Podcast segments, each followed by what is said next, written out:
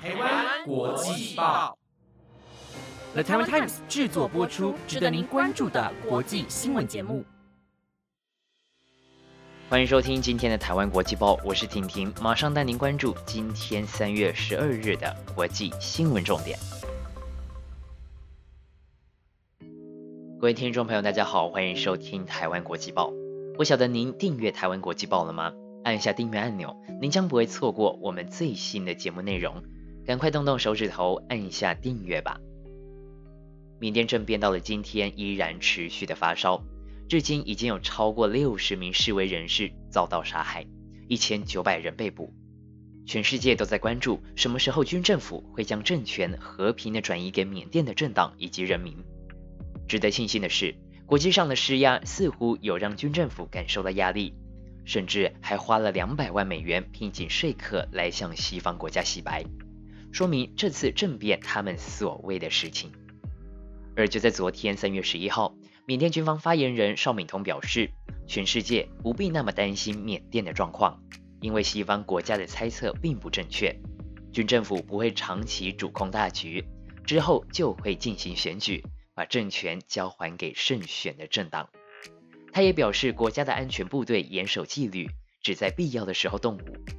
不过，也承认因为受到挑衅，所以可能发生了殴打的事件。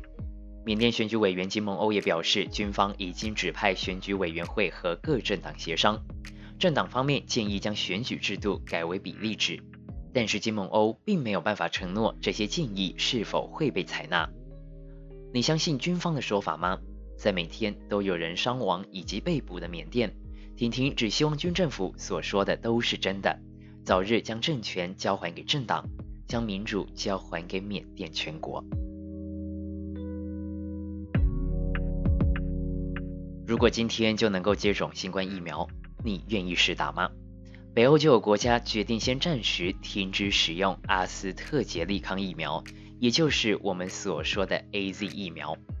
丹麦、挪威和冰岛在当地时间三月十一号宣布暂停使用这款 A Z 疫苗，因为有部分的患者在接种这款疫苗后出现了血栓的现象。欧盟药品管理局表示，截至三月九号为止，欧洲经济区接种疫苗的三百万人当中，总计通报了二十二起的血栓病例。除了这三个国家之外，奥地利、爱沙尼亚、拉脱维亚、立陶宛和卢森堡也在先前就停止使用这批 A Z 疫苗。不过，其实目前还没有任何的证据显示血栓的症状和疫苗有关，因此欧盟药品管理局目前也还在评估状况。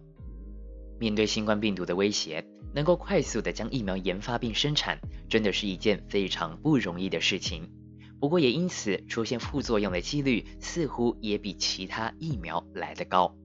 无论如何，在现阶段，大家还是要好好的防疫。同时，婷婷也要感谢所有在第一线的医护人员，你们辛苦了。新冠疫情带来的唯一好处，大概就是让二氧化碳的排放量达到了二次世界大战以来全球二氧化碳排放量年度最大的降幅，整体下滑了大约百分之六。不过你知道吗？碳排放量在四月达到最低点后，就快速的反弹上升，到了去年的十二月，已经超过了二零一九年的水准。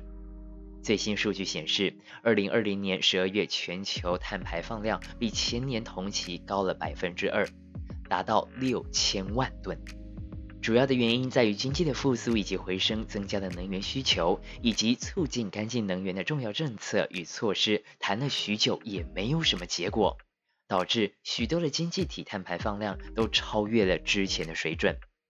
国际能源署执行董事比罗尔博士就说明，依照资料上显示的状况，全球将会重返过去的碳密集型经济。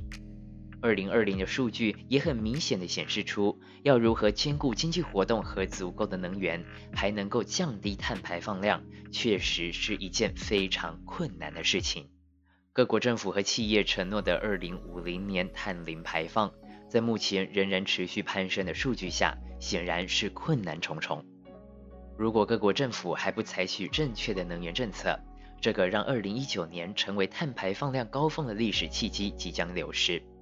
不过，其实状况也没那么糟。中国、美国、欧盟、英国、印度等等大国都有一些为了环境所做的动作，或是设定的目标。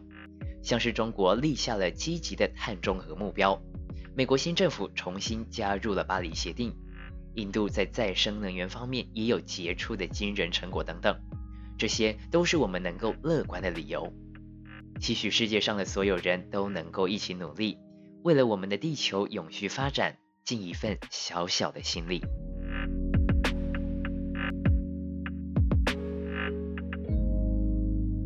随着手机的功能越来越多，很多年轻的听众朋友都已经不知道卡式录音带是什么东西。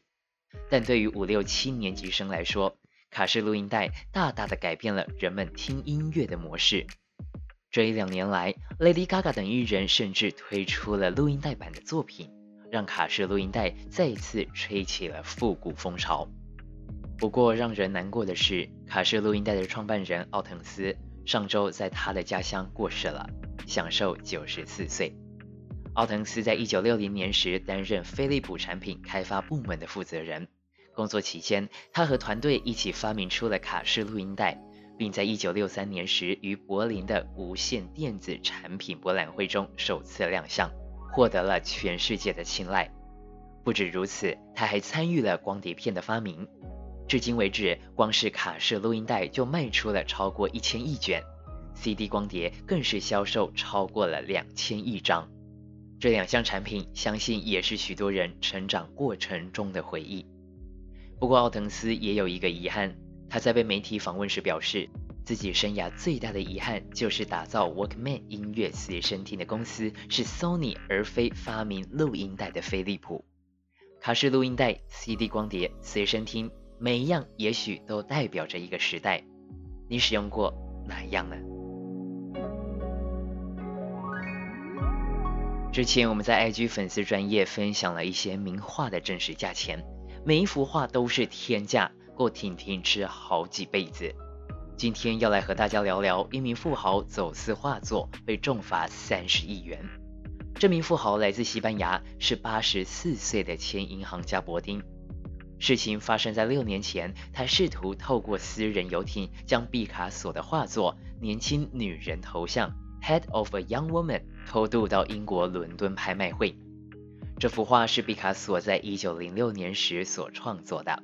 预估市价折合台币约八亿七千万元。纵使伯丁否认偷渡的指控，表示只是将画带到瑞士保管，不过西班牙的司法机构依然认定这幅年轻女人头像画作是国家的资产，不可以出口，因此判处了伯丁三年的徒刑以及九千一百七十万欧元的罚款，相当于新台币三十亿元，并在本月三日驳回了他的上诉。最新裁决出来后，画作目前由马德里的索菲亚王后国家艺术中心博物馆托管。根据西班牙文化部的主张，画作确实明显的具有历史价值和超过一百年的历史，所以被列为国宝当之无愧。